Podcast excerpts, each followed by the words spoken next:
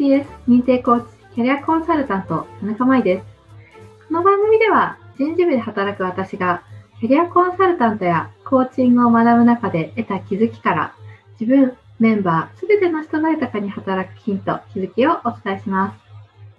本日はですね、特別対談企画ということで TCS 認定コーチの加藤智子さんにお越しくださいました。ともこさん、どうぞよろしくお願いします。お願いします。はい。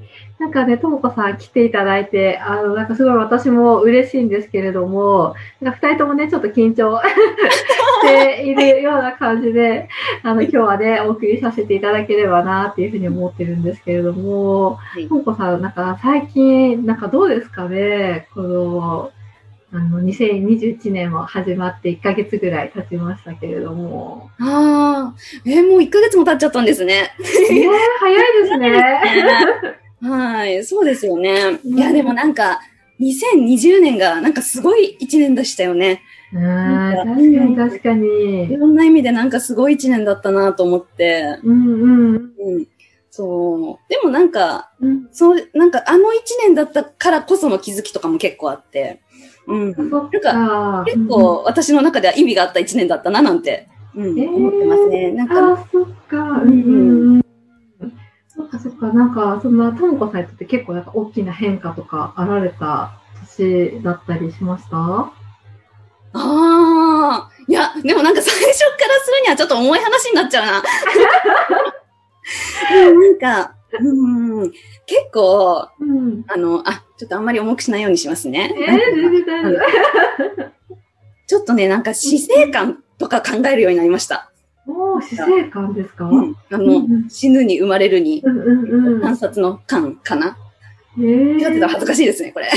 えー、なんか、あの、いや、本当なんか、ね、今まで当たり前だったことが、あ、なんか、ね、次の日にはもしかしたら当たり前じゃなくなっちゃってるかもしれないなっていうのを、なんかすごくリアルに感じたんですよね、去年。うん。うん。で、なんかたまたまかもしれないけど、うん。なんか私の周りでも、そのなんか身の回りで、例えばなんか、聞く曲の歌詞とか、あとたまたま目にしたなんか雑誌の特集とか、なんか、本当に本でたまたま目にしたとか、なんか、そういうところのなんか共通点が、そのなんか結構なんか死生観というか、あの本当に、今はなんかね、あの当たり前の明日は来るかわからないからみたいな、なんかそういうメッセージを、なんかいろんなとこから感じたんですよね。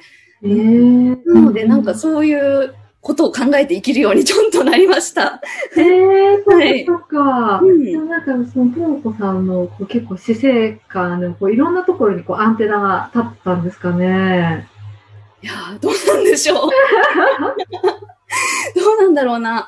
うん、でもなんか、そうですね。なんか、だからってこれをしてますとか、そういうことでもないんだけど、でもやっぱりなんか、一昨年ぐらいと比べたら、なんか一日一日をもっと大切にするっていうか、うんうんうん。うん、ちょっとなんか、ちょっと自分大人になったかなって思います。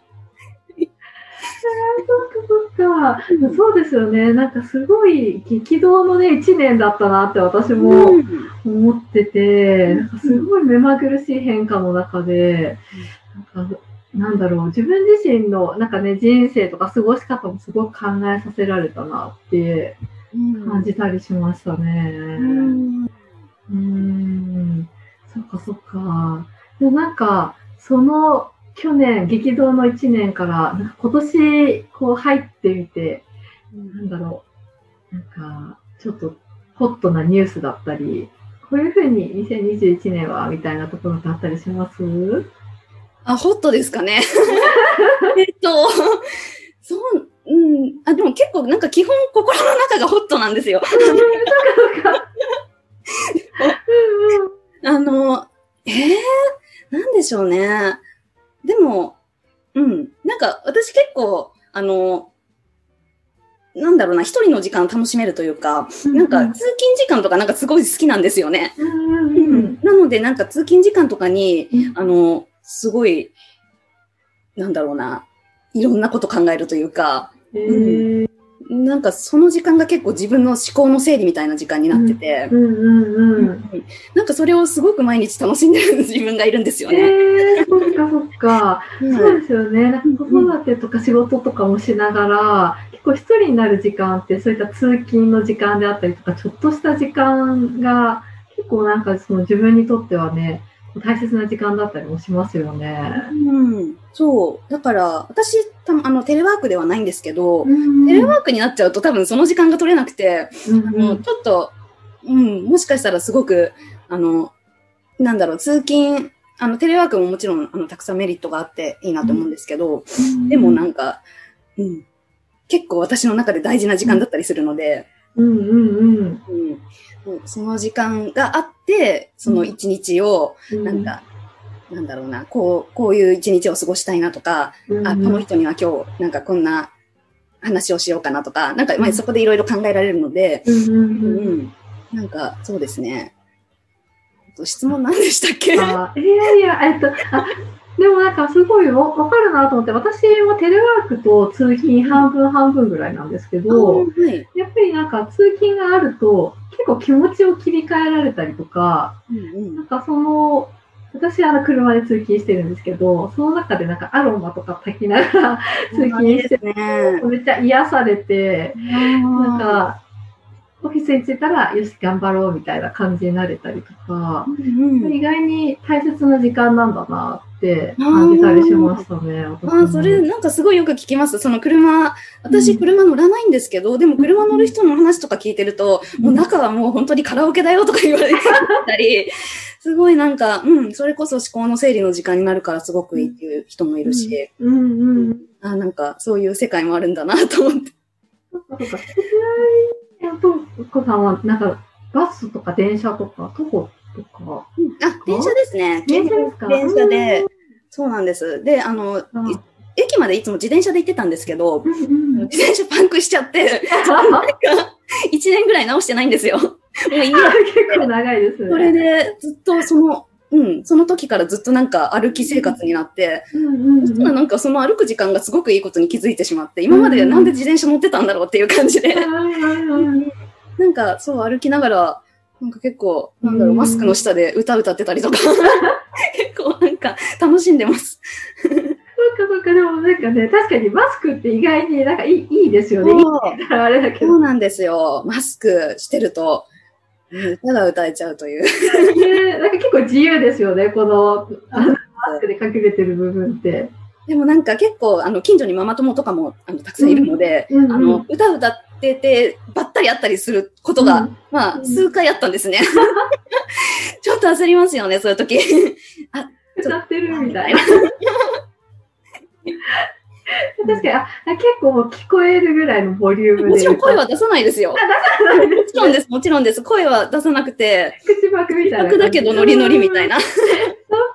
か。でもなんかこの人歌ってるよなってわかるような感じです。うんうん。あと、わかります。結構なんか、ノリノリになっちゃうと、なんか周り見えなくなって。もうなんかね、気持ちよくなっちゃっうんて、うんうんうん。あれ私どこに向かってるんだろうみたいな感じです。え、えなん、例えば何聞かれるんですか？なんかそういう時って。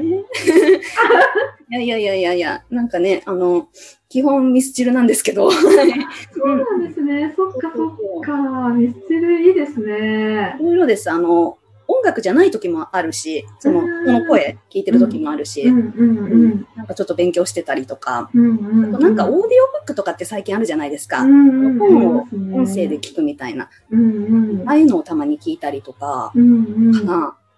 うん。あ、でもわかります。なんか、結構、なんだろう。わあのー復帰っていうか、育休から復帰して、なんか手は空いてないけど耳だけ空いてるみたいな時、結構あって、なんかオーディオブックとか、あの、それこそポッドキャストとか、この舞さんの音声いいですよね。舞さんの声が。聞こえるみたいな。ね、そうですね、聞いていつもね、いただいてて、ね、皆さんもいらっしゃるかもしれないんですけど、本当に、なんか、耳学っていうんですかね、耳から学んだりとか、うん、なんか、すごく、なんか、いろんな活用があるなってそうですよね。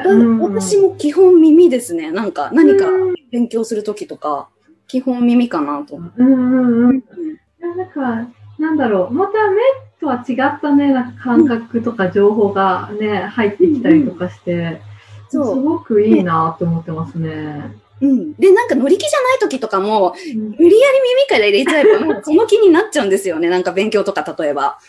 わかります、わかりなんまかね、本とかだと、ああ、やるかみたいな感じで開いて、す。でもなんか眠くなってきちゃったみたいな感じがあるんですけど、結構なんか耳だとなんか眠い時とかでも、うん、なんかスーッと入ってきてくれて、そのまま続けられるっていうところがいい。うん。うん、いやわかりますね。確かに。なん。かと、とりあえずちょっとイヤホンこうね、つけて、うん。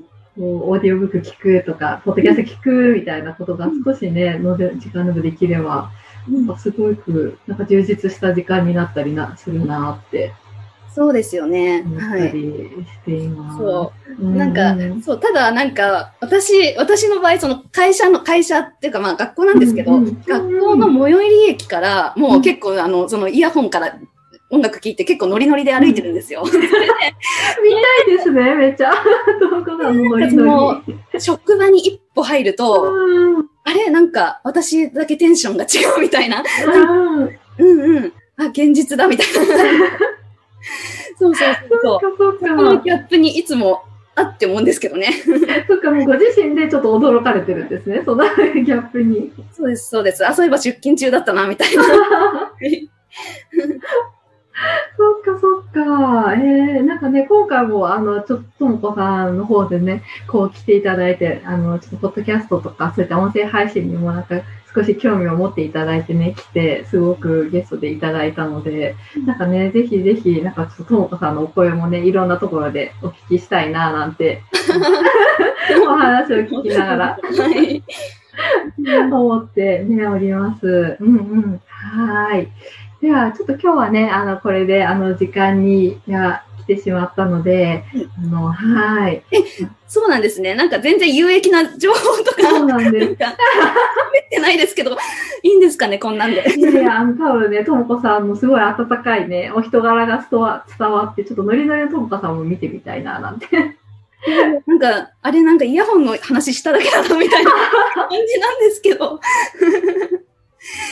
いやいや、ね、でもなんか、すごくお話ししてみて、なんか、すごい可愛らしい方だなって、なんかね、私自身は感じたので、えっと、またぜひね、来ていただきたいな、なんて、はい、思っております。はありがとうございます。はいい、ありがとうございます。い、ありがとうございます。はい、本日は TCS 認定コーチの加藤智子さんにお越しくださいました。ありがとうございました。ありがとうございました。